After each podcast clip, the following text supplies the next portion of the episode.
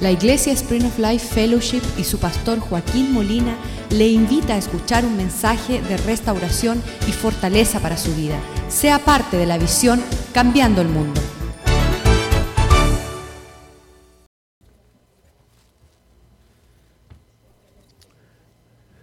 Ahí trajeron hasta el cerrajero y todo, porque yo soy el que tengo la llave del piano. Los pobres no podían abrir porque yo, yo tengo la llave. Pero um, Dios tiene algo especial con nosotros. Somos un, pueblo peculiar, somos un pueblo especial para Dios. Um, es un Dios amoroso que quiere que nosotros sentamos su abrazo.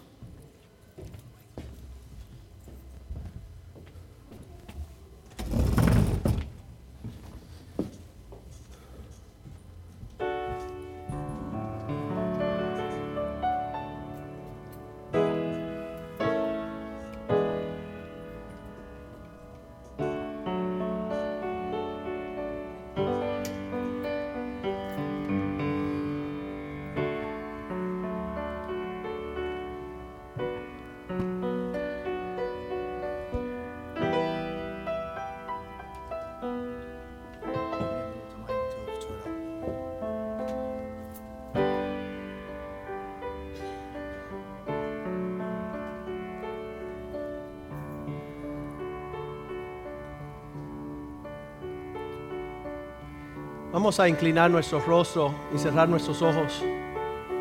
Y que esta sea la meditación de tu corazón. Escudriñemos nuestros caminos y volvamos a Jehová.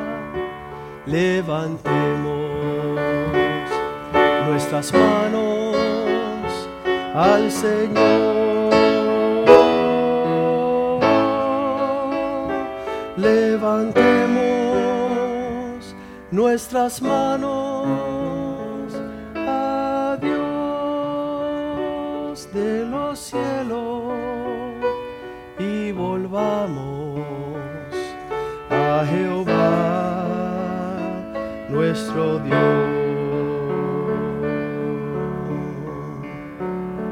Por la bondad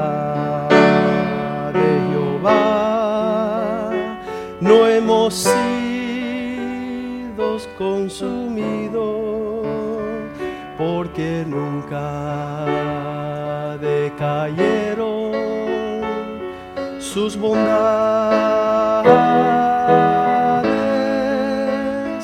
Nuevas son cada mañana nuevas son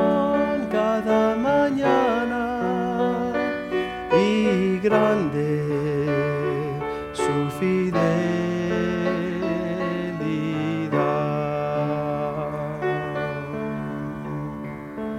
Escudriñemos nuestros caminos y volvamos a Jehová. Levantemos nuestras manos al Señor. Levantemos nuestras manos a Dios en los cielos y volvamos a Jehová nuestro Dios.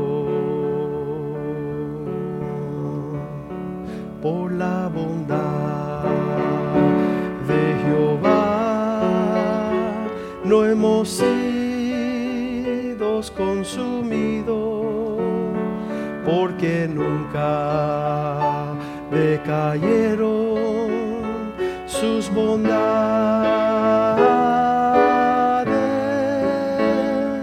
Nuevas son cada mañana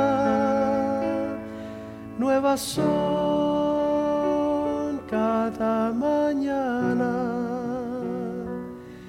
y muy grande su fidelidad.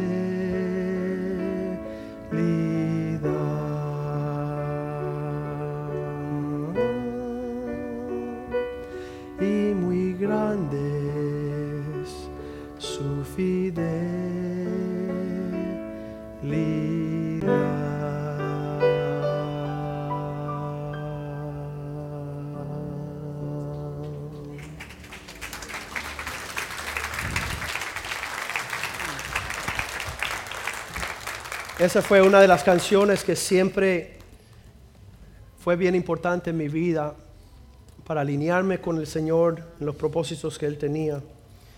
Y sabes que hay personas hoy que se encuentran en ese dilema, están aquí por primera vez y vienen en una forma bien angustiada, bien afligida, pasando muchos problemas, muchas dificultades, confusiones. Y se encuentra como nosotros nos encontrábamos antes de venir a Cristo.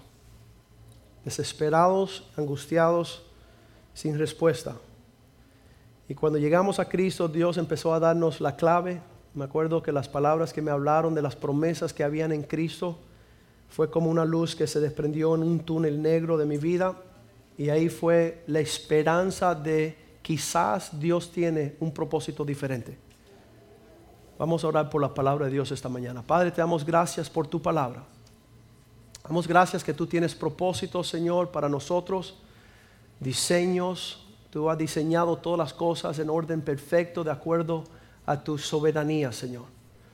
Cuando estamos caminando de acuerdo a tus propósitos y los diseños tuyos, pues tenemos paz y tenemos gozo, experimentando vivir una vida real, no una pesadilla.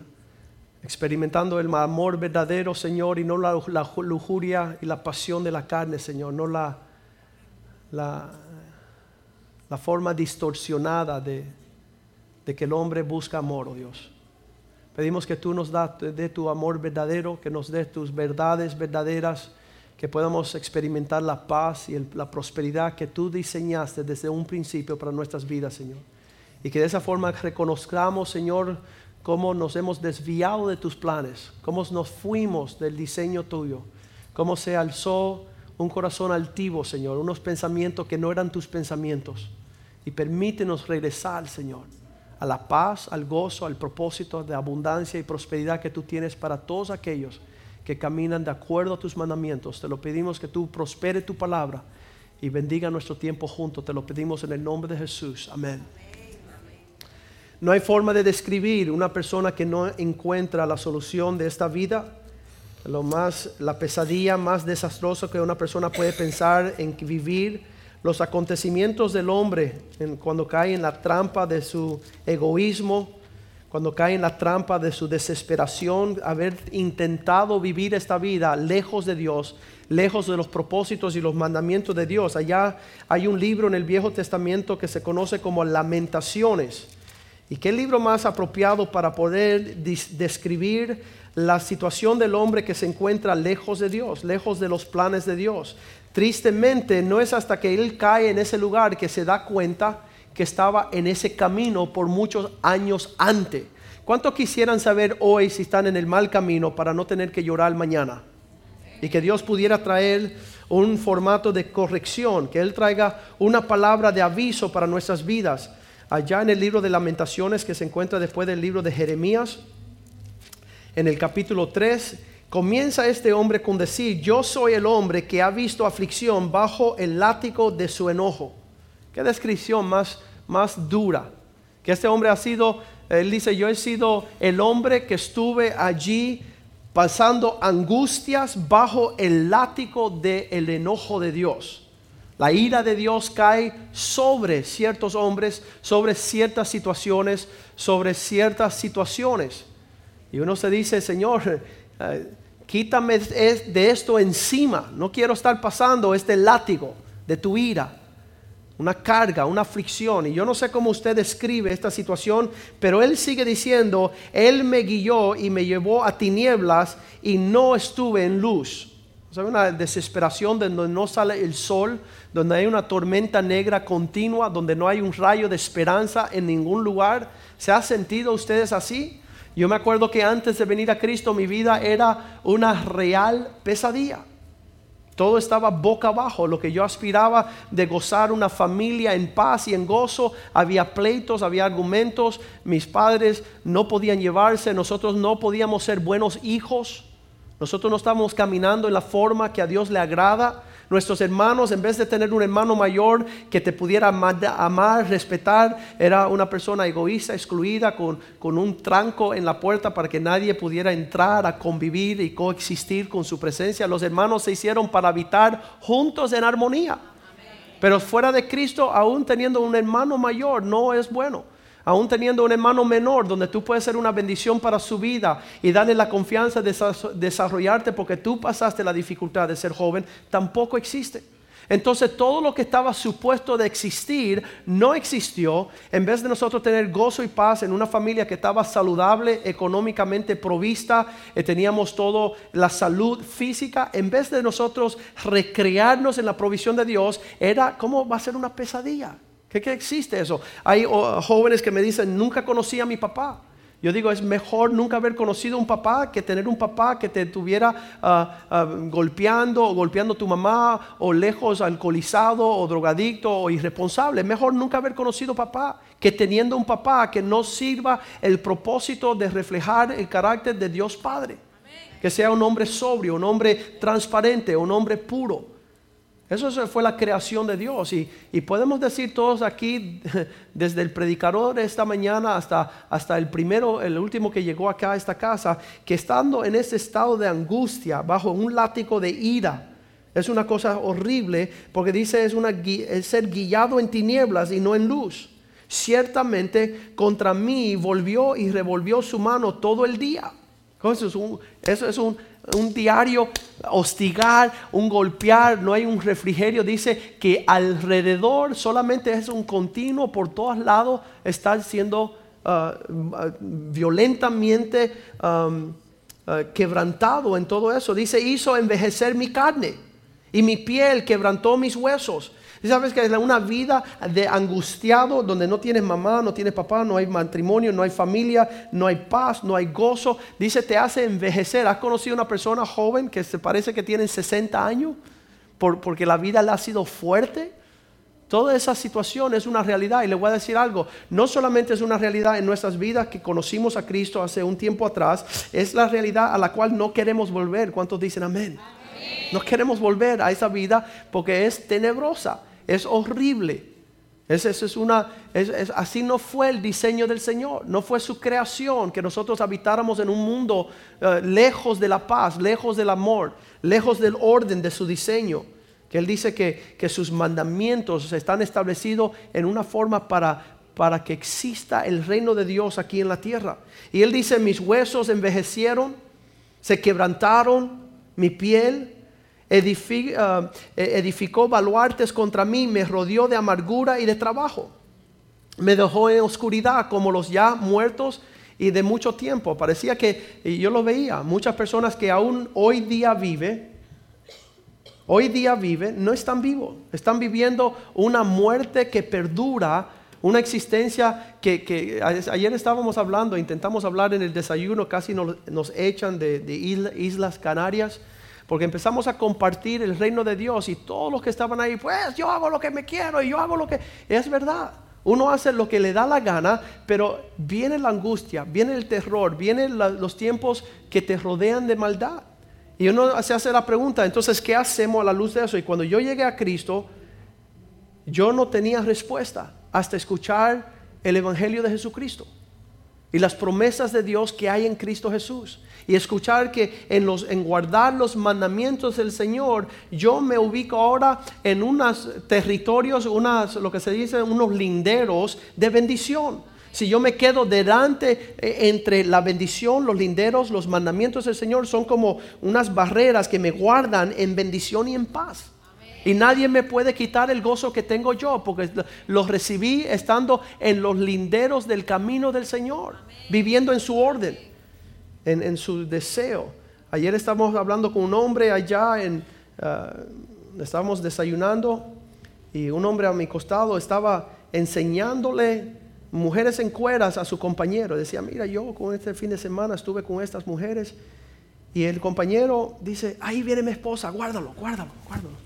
Y tuvieron que guardar su maldad, no sabiendo que su maldad lo está destruyendo acaba de perder su matrimonio, está criando un hijo de 10 años, otro de 8 añitos, no dándole lo que Dios quiere darle, que es un hogar donde hay paz, donde hay armonía, donde el pecado no reina. Y entonces este hombre que vemos aquí angustiado en la Biblia describe toda nuestra experiencia en el pecado. En el versículo 40 dice estas palabras, Lamentaciones 3:40. Dices, escudriñemos nuestros caminos El escudriñar es examinar, es investigar, tratar de entrar en, una, en, un nivel más profundo de cuál es tu conducir, por dónde tú te conduces, qué estás caminando, hacia dónde, cuáles son tus planes. Escudriña nuestros caminos, busquemos, trata de buscar. Porque yo le dije a ese hombre, tus hijos llevan tu apellido, ¿qué, eh, qué legado le estás dando a tus hijos? Uno de maldición, de pecado, de perversión, de depravidad. Su, padre, un mujeriego, un hombre que no honra a su mamá, que, que, no está en casa, que salió de la casa divorciado, que no le está ofreciendo. Es un hombre hostigado en unas tinieblas tremendas y en un nivel donde ni siquiera yo creo que él sabe que no está supuesto ser así. Entonces dice, busquemos. Y la respuesta es, volvámonos a Dios. Cuando tú termines tu análisis, cuando tú terminas todo eh, lo que está sucediendo en tu vida, la respuesta es, hay un Dios en los cielos, volvamos a Él. Volvamos porque esa es la respuesta a la angustia que este hombre está sufriendo. Estoy bajo el látigo de la ira de Dios por cuanto no he, no caminado como a ti, como tú quisiste, como tú diseñaste, lo que era el plan tuyo para mi vida, no lo escuché. Y entonces ahí dice, cuando te vuelve a Dios, que es el primer paso, ¿no? Entonces levantemos nuestro corazón y nuestras manos a Dios que está en los cielos. Nosotros nos hemos revelado y fuimos desleales. Tú no perdonaste. Ese ahí está, ahí está.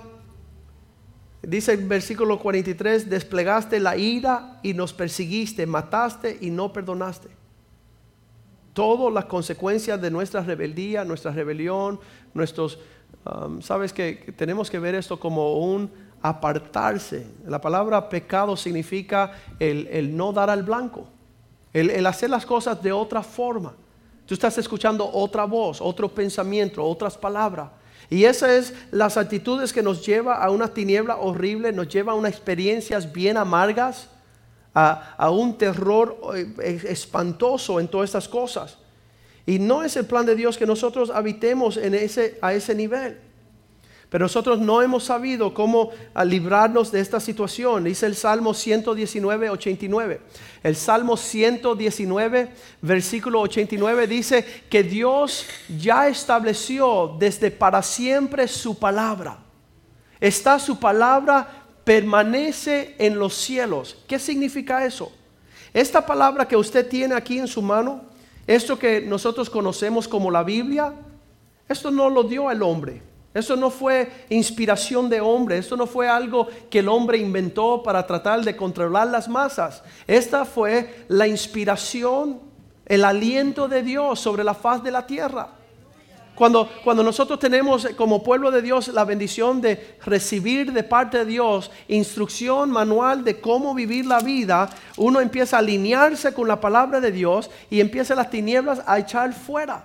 Dice, tu palabra es lámpara a mis pies, es una luz a mi sendero para que yo no tropiece para que yo no caiga. Esa palabra caer es otra palabra que podemos utilizar como el pecado, el caer fuera de los propósitos de Dios, esas tinieblas horribles. Y personas ah, tienen que reconocer que en la instrucción bíblica los mandamientos del Señor es lo que se llama una revelación o una instrucción, diga conmigo, de verdadera, verdadero amor. Todo lo que busca el hombre fuera de los mandamientos del Señor no es, nunca van a experimentar un amor verdadero. Le decía yo a los hombres allá en el desayuno, en ese restaurante, le decía, Dios manda que amemos a nuestras esposas. Y uno por allá dice, pero yo no estoy de acuerdo, porque ya cuando uno no se ama, no tiene que amar. Y yo le dije, es un mandamiento, no es una sugerencia. No es algo que tú decides por tu cuenta lo que tú sientes, sino que tú tienes mandato del cielo amar a tu esposa, punto. Y el hecho que tú no hagas lo que la Biblia dice que tienes que hacer, tú eres el que sufre. Te va mal a ti. Tú eres el perjudicado, tú eres el que no va a tener paz, el que no va a tener gozo, el que no va a tener honra. Tú eres el que pierde. Y esa es la actitud del pecado que está, siempre dice la Biblia, el pecado toca la puerta. El pecado es aquello que no lo vamos a hacer como Dios dijo. No, vamos a caminar el camino que Dios dijo que camináramos. Vamos a amar de una forma diferente. Y vamos a encontrar que cuando hacemos eso, no llegamos a amar nada. Porque el amor de este mundo no es como el amor de Dios. El amor de Dios es sufrido. El amor de Dios se niega a sí mismo. El amor de este mundo es todo lo que pueda adquirir para Él mismo. El verdadero amor fue Cristo, que se vino a dar a este mundo. Y fuera de ese verdadero amor, nunca vamos a experimentar un amor verdadero. Fuera, de la verdad de Dios, todo es mentira. Dice que todo hombre sea mentiroso. Estaba hablando con un hombre la semana pasada dice, muchas traducciones de la Biblia, esto no puede ser. Ese es un necio.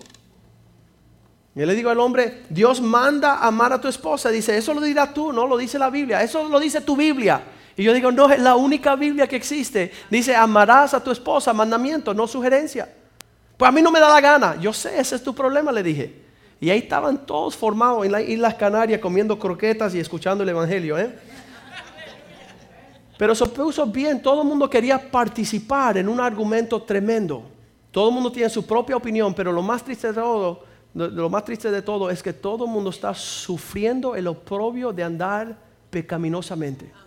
Y cuando estoy viendo eso, estoy meditando en la palabra del Señor, digo, Señor, tu orden es un orden excelente. Tu forma de vivir la vida es la forma que tenemos que hacer para disfrutar la paz que tú diseñaste. Dice Mateo 24, 35, los cielos y la tierra pasarán, mas mi palabra permanece para siempre. Estas, estas líneas de verdad del Señor no es porque soy cubano, no es porque soy cristiano, no es porque estoy en la iglesia, son un orden que rigen el universo. Es el orden de la creación. Y cuando nos desviamos en cualquier forma, a mí no me interesa cuál es la forma que nos desviamos y yo me incluyo en esas desviaciones. Me incluyo en este sentido de que tengo oportunidad a continua a decir lo voy a hacer de otra forma. Voy a vivir fuera del alcance de lo que Dios enseña. Dios dice esto, pero yo voy a probar esto.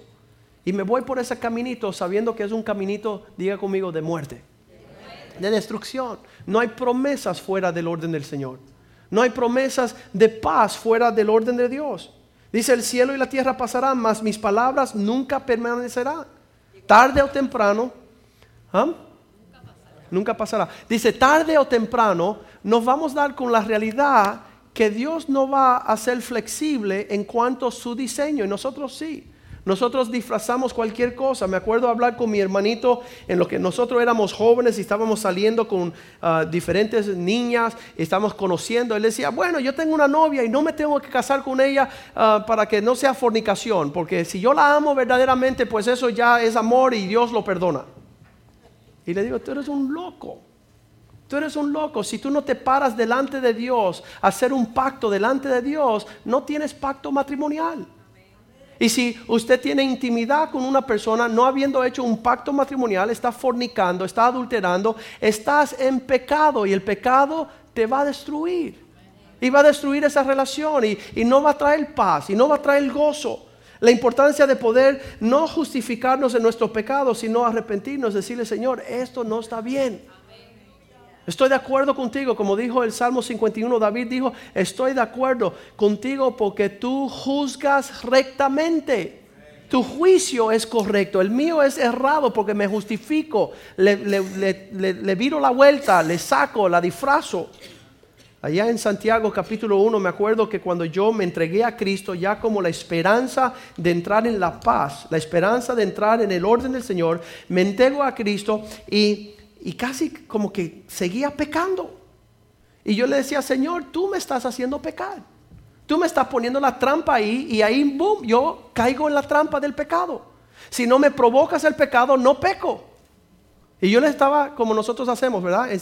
le, señalamos y, y, echamos la culpa a todo el mundo, ¿verdad? Entonces tú deja a tu esposo, pero sigue teniendo problemas. Deja a tus hijos y tienes problemas. Deja a tu familia, sigue teniendo problemas. Entonces, ¿cuál es, ¿quién es el de problema?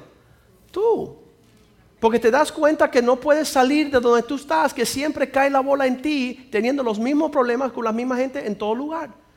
Y ahí cuando tú te das cuenta, Señor, yo, yo estoy mal. Yo tengo que rectificar, yo tengo que alinearme con tus propósitos. Y entonces el Señor, cuando ya yo empecé a no señalar más a Dios, yo le digo, Señor, ¿por qué tú me provocas a pecar? Si no me pones el pecado propicio para que yo caiga en él, pues no caigo. Es culpa tuya. Y el Señor me llevó a, llevó a Santiago 1.14 y él dice, no Joaquín, te quiero enseñar algo. Toda persona cae, sino que cada uno es tentado cuando su propio deseo malo lo seduce. No soy yo el que te estoy propusiendo, ah, proponiendo el caer. No soy yo el que te provoco a la ira y el pecado y a la lujuria. Eres tú. Son los deseos malos tuyos que te están atrayendo hacia dónde? Hacia la tentación. Eso es un deseo. Entonces cuando Dios me dijo, ok, si esos son los deseos míos que me están llevando atrás del pecado, Señor, te pido una cosa, pon tus deseos en mí. Que tú deposites en mí el deseo de querer hacer lo bueno. Y eso sucedió así. Ha, sucedido así una forma maravillosa que Dios deposita su deleite en ti para que tú puedas realizar los propósitos de Él. Pero eso, esa seducción que nos atrae en la tentación, y, y, son de muchos colores, en muchas formas, en el versículo 15 dice así, entonces cuando el deseo te lleva hacia lo que tú deseas que no es de Dios, después que ha concebido. Mira, el, mal deseo te, te, atrae hacia la mala situación. Cuando te une a esa situación, eso concibe qué? El pecado. Esa, esa unión, ese deseo, acercarte a lo que Dios no quiere, es una intimidad con deseos desordenados en forma desordenada. Dice, cuando ya concibió, da luz el pecado. Ese es un cultivo. Usted cultivar puede cultivar una vida espiritual o puede cultivar una vida pecaminosa. Y va a crecer los frutos espirituales o van a crecer frutos que, son frutos del pecado. Él dice que cuando ya el pecado da luz, el pecado siendo consumado, da ya la finalidad. Ya cuando tú te acercaste a la situación, concibiste y diste luz al pecado, cuando el pecado crece, crece, crece, crece y madura en su totalidad, es destrucción. Nosotros queremos dejar los pecados como que enanitos. No, yo lo tengo controlado ahí, mi ira, ahí está mi enojo, mi falta de perdón, todos los enanitos, ¿verdad? ¿Sabes qué? Los enanitos crecen. Y un día serán monstruos y gigantes que te van a enseñorear y van a ser tus señores. En vez de que Cristo se enseñorea de ti y tú señorearte de tu pecado, tu pecado se enseñorea de ti. Y ha sucedido en muchas formas, pero tenemos que entender esto, que este pecado te lleva a una madurez de muerte. Ahí cabe que la Biblia dice muerte, cuando el pecado es ya creció, ya maduró, dice que el resultado es muerte. Versículo 16, ¿qué nos dice? Así que hermanos míos, no erréis. En otras palabras, hermanitos, por favor, no cojan ese, no, no atraviesen ese camino. No se, exacto, ubícate. No se desvíen del orden del Señor, porque la finalidad de un desorden es muerte, la finalidad de irte en pos, y, y el pecado comienza en los pensamientos todo eso empieza a maquinar. Ahorita hay personas que están maquinando, no están hablando, pero ahí están cultivando sus actitudes rebeldes, desobedientes. Yo no quiero esta palabra, no es para mí, porque no se predica él mismo? Y toda esta cuestión, está bien, todo eso está maquinando ahí en tu, pero va a ser tus palabras y van a ser tus hechos y va a ser tu realidad en no muy distante futuro. Y yo he propuesto en mi vida personal que no quiero que el pecado esté en ninguna parte de mi vida. Y como Pablo la veo en todas las partes de mi vida. La veo a continuamente, pero yo sé, ya el Señor me ha llevado al lugar de saber que es un gigante el cual no quiero en mi vida. Dice 1 Corintios 5, versículo 6, dice que el pecado es como un poco de levadura que lauda la masa entera. Empieza, dice, no es buena vuestra jactancia, ¿no sabéis que un poco de levadura leuda toda la masa?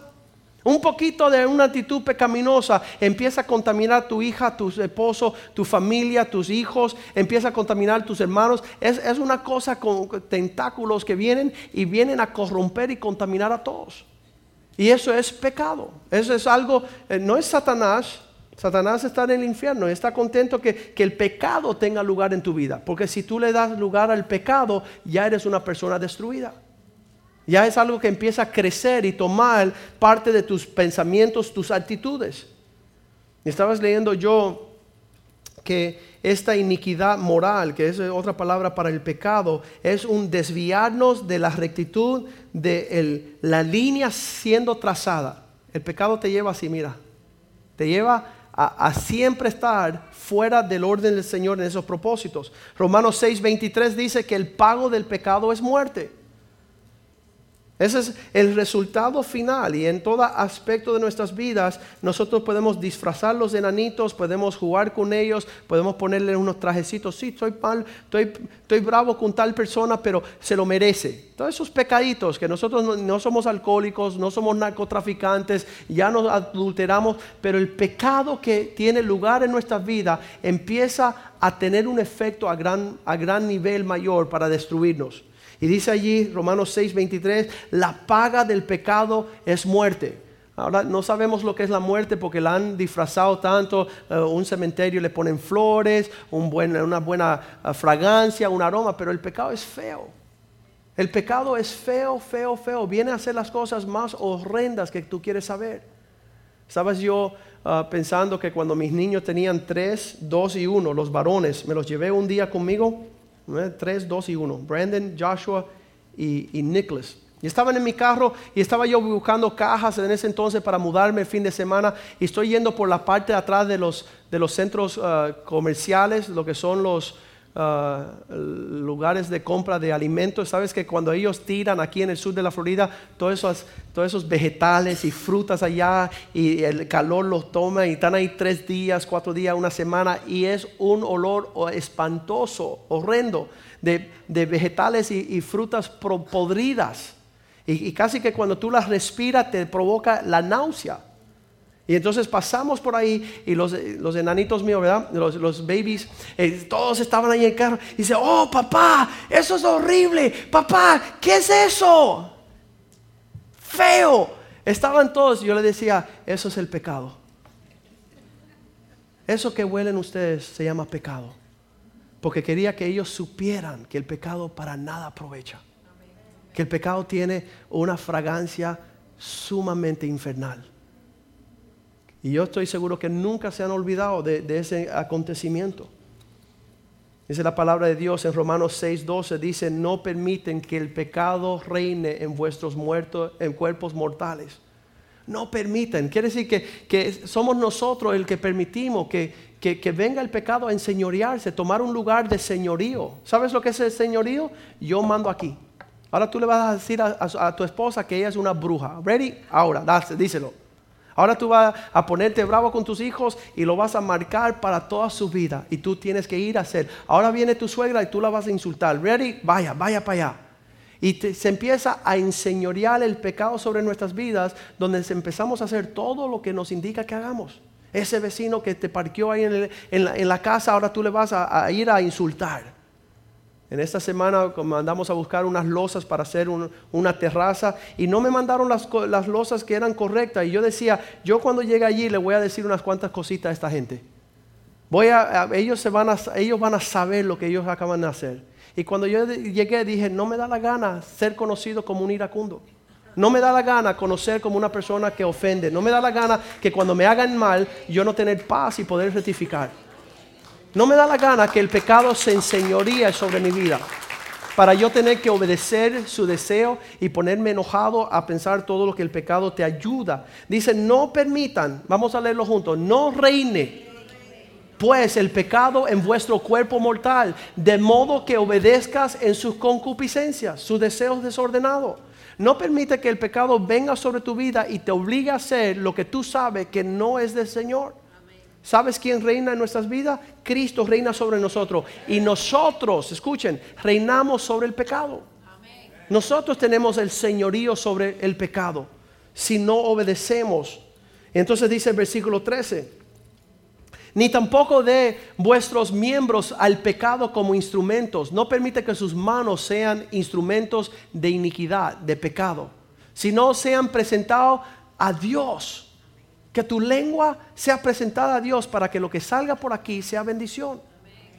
Que sea algo que bendiga, edifique, algo que sea del reino de Dios y no aquello que proviene del mismo infierno. Tuvo que Jesús decirle a Pedro, Satanás, apártate de mí. Jesús decíselo a Pedro, porque se dejó usar por Satanás en su pecado. Dice la palabra de Dios en el versículo 14, en esta forma el pecado no tendrás, versículo 14 porque el pecado no se enseñoreará de vosotros. Ya el pecado no será Señor.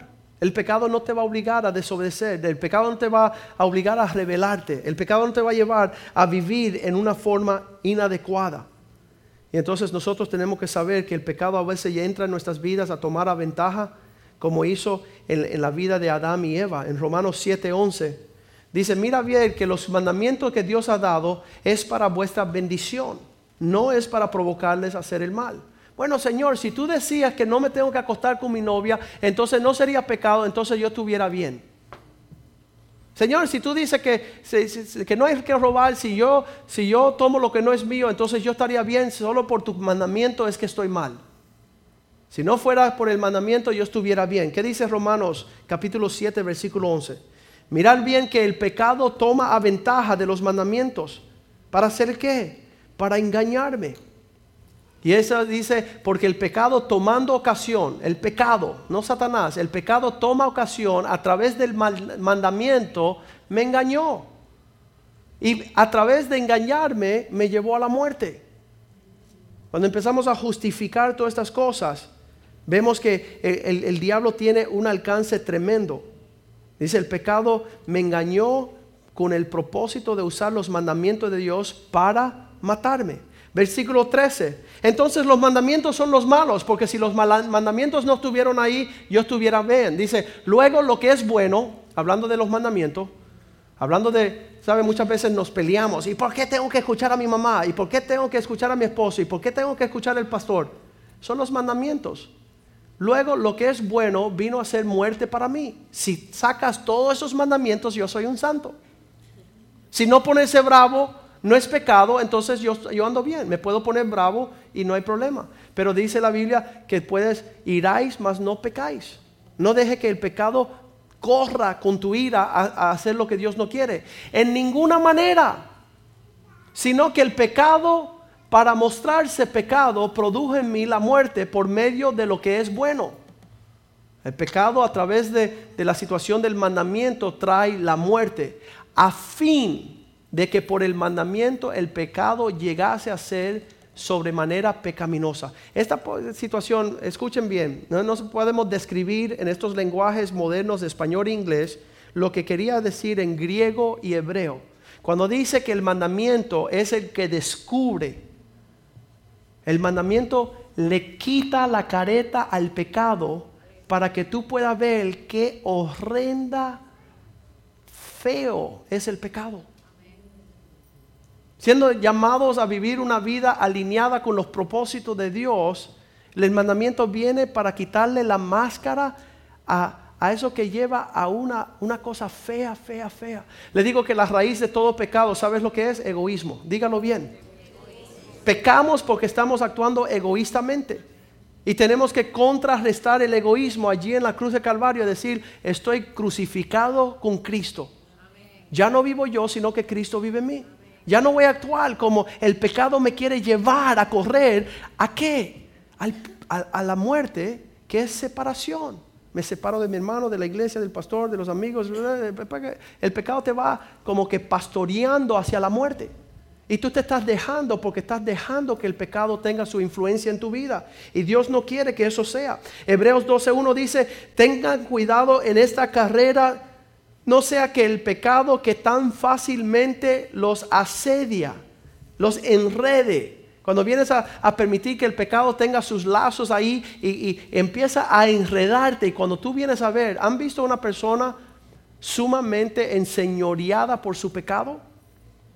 Primero empieza bailando el, mambo, ¿verdad? Y empieza a enredarse y cuando viene a ver ya, ya está totalmente enredado en una bola de angustia, de amargura, lo que habíamos leído en lamentaciones. Una oscuridad horrible en cada lugar. ¿Por qué? Porque el pecado se metió ahí. Un hombre hace un año atrás me vino a mí y me dijo, Joaquín, tengo serios problemas. Tengo, estoy esclavo a la pornografía. Tengo que ver pornografía todos los días por más de cinco horas. Y lo que empieza con un deleite viendo mujeres en cuera, viviendo pornografía en un ratico en la tarde, se convierte en un tormento espantoso de adicción de cinco horas diarias. Y una, y una culpabilidad y una suciedad y una corrupción interna, la cual él nunca pensó llegar allá, pero comenzó con ese, ese primer permitir la puerta abrir. El pecado tocó la puerta, le abrió, ven, siéntate, pasa, voy a, a deleitarme en el pecado. Diez años más tarde, cinco horas diarias, atormentado y esclavizado totalmente, porque dice la palabra de Dios, el deseo del pecado es enseñorearse sobre ti ser tu amo cuando tú debes ser el amo de ella, ¿no? En estos días estamos leyendo Hebreos 12.1, pero ah, por tanto nosotros también teniendo de alrededor nuestro tan gran nube de testigos, despojémonos de todo peso, de todas esas cosas pesadas y del pecado que nos asedia, nos, nos empieza a enredar. Despójate del pecado Identifica dónde está el pecado. Yo creo que el problema de nosotros ahorita um, es el problema así como de Lot, ¿no? Que, siendo libre, teniendo una herencia, teniendo comunión con su tío, dice, yo, yo me siento cómodo, voy, voy, a acercarme aquí a la región esta de, Lot, de, Sodoma y Gomorra, a los valles hermosos, donde aquí me puedo hacer, puedo hacer negocios, puedo divertirme. y salió de allá sin esposa, sin hijos, sin herencia, sin legado, sin bendición. Se fue, se fue acercando cada día más al lugar que no le era de provecho. Le fueron llamando las comodidades, las cosas atractivas de este mundo y fue perdiendo, eh, diga conmigo, desentizando. Así como Samson que se fue a involucrar con, con Dalila. Ahí fueron adormeciéndolo, ahí fue perdiendo su fuerza, ahí fue su llamado, su visión, hasta que lo destruyeron.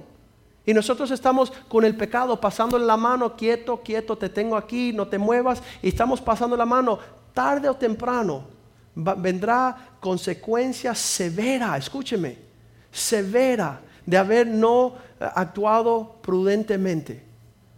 En el primer servicio esta mañana vino un joven de 10 añitos y tenía aquí dos puntos, en cada lado tenía dos puntos médicos, le habían, y le digo, ¿qué pasó? Dice, ah, no se dio cuenta que, nuestro perro, un gran dane, gran danés, estaba operado y, mi hijo le fue a pasar la mano y el perro pensó que le estaba tocando la herida. Y se viró el perro y lo mordió aquí mismo. Y tú dices que tú sabes que es tremendo que en un instante se te vira lo que tú no piensas que va a ser y, y, te va a destruir en un instante por no haber percibido el peligro en que están. Y ahí lo dice Pablo en 1 Corintios 15, 56. Este hombre, Steve Irwin de Australia, dice que fue el aguijón de una mantarraya la que le perforó el, corazón, ¿verdad? Él estaba ahí desapercibido y eh, un muchacho experto, un muchacho que sabía de animales, fue perforado en su corazón por el aguijón. Dice la Biblia que el aguijón de la muerte es el pecado. Ese, es el, gran aguijón que, nos puede tocar a nosotros, que produce eh, la muerte, es el pecado. Y nosotros como cristianos ya nos escuchan palabras de pecado en, las predicaciones. Todo es prosperidad, bendición, hermano, pero el pecado está ahí cogiendo terreno. Yo cuando estaba caminando por, por, ah, por las tiendas comerciales este fin de semana y yo veía a mi alrededor, yo me quedaba espantado de las altitudes hacia el pecado que tiene la humanidad. Tanto es así que aún en las iglesias ya hemos acomodado nuestro pecado. La hemos, la hemos disfrazado, hemos andado en formas que, que, son mortales. Los jóvenes andan siendo desobedientes a sus padres como si fuera de moda. No es que todo el mundo lo hace. y no sabe que ese pecado le va a llevar a largo plazo, igual que le pasó a Lot, igual que le pasó a Samson, que el pecado al principio no, no luce tan feo, pero su finalidad es feísima. Me acuerdo en los setentas, en los setentas había un hombre que se llamaba el Marlboro Man, el hombre que hacía todos los, los avisos para los comerciales de Marlboro, del cigarro. Y él salía un galanazo y tenía todas las mujeres le gustan como yo fumo mi cigarro. Y el hombre, eh, eh, eh, a través de él, todas las mujeres se volvían locas, pero a través de él empezaron a propagar. Ahí todos los, todos los feos empezaron a fumar, ¿verdad? Porque querían lucir como él. Y ese hombre hace cuatro años atrás murió aquí en Miami. Y salió un escrito bien grande en el periódico. Me han engañado, muero de cáncer de los pulmones y le metió una demanda a, lo que es la compañía de cigarros Marlboro.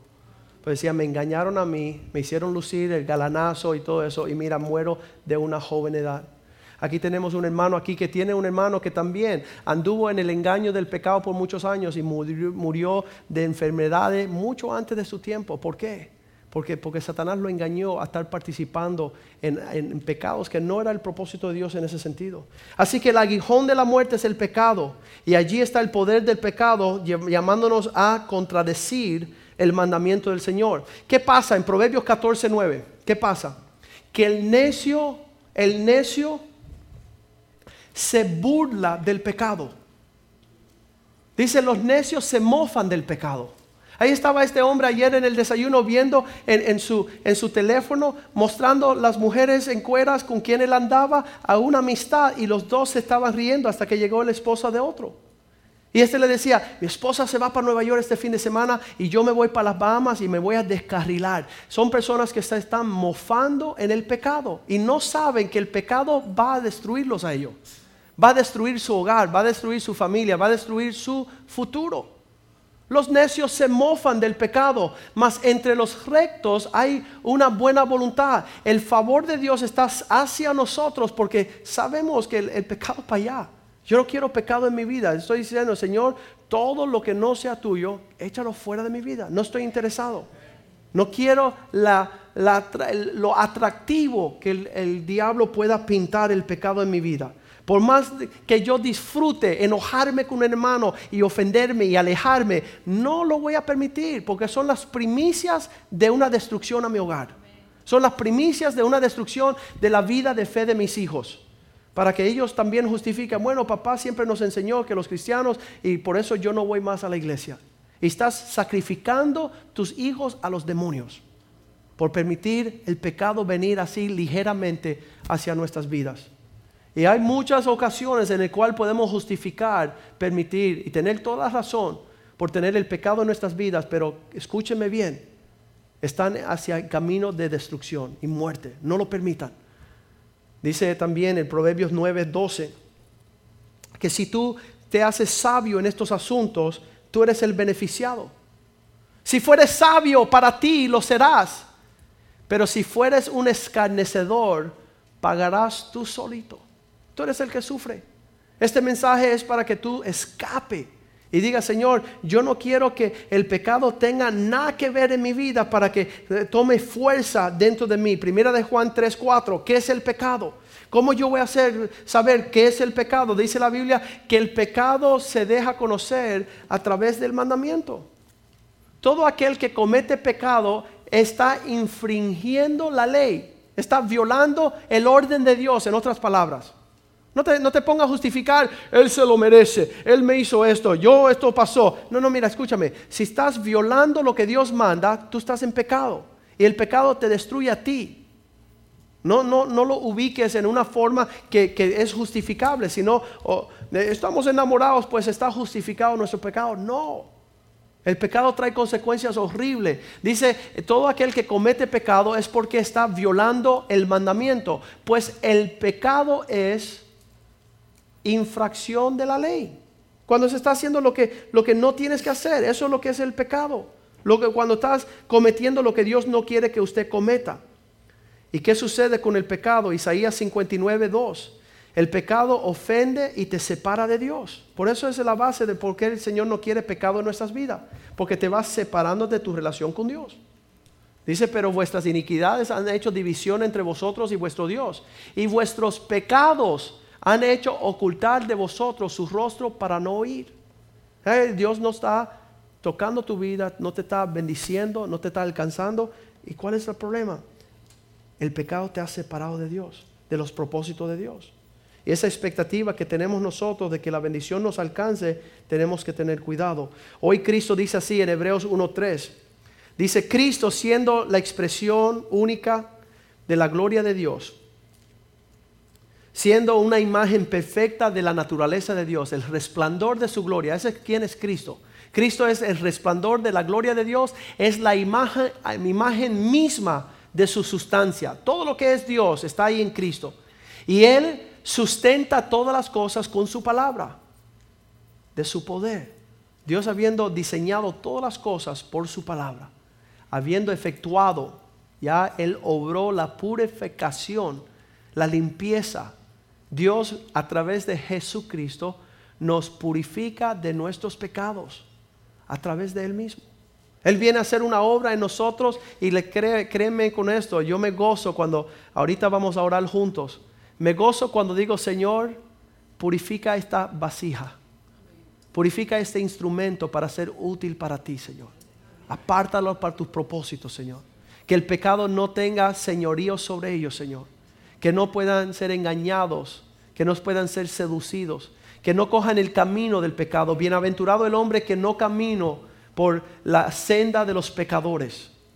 Que tus gustos sean gustos diferentes Ayer estaba hablando con un joven, dice, mi mamá me creció en el Evangelio y ahora yo tengo 26 años. Y el hombre odia a su mamá, odia a su papá, odia a su familia, odia a su iglesia, odia a su pastor, fuma, bebe, es iracundo. Y le digo, ¿qué estás haciendo? Estás caminando una senda de muerte por tu pecado.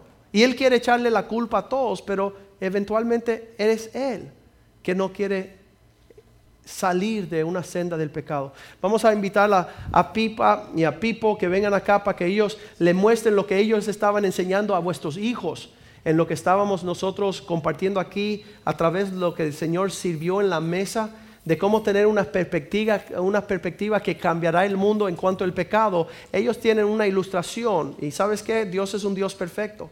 Esto no lo diseñamos nosotros, mas sin embargo Dios sí lo diseñó. Entonces ellos tienen una ilustración de cómo Dios quiere hacer en nuestras vidas. Y que en esta mañana, en lo que ellos ilustren y, enseñen lo que ellos le enseñaron a los hijos, que usted empieza ahí mismo a escudriñar su corazón y decir, Señor, quítale la máscara al pecado en mi vida.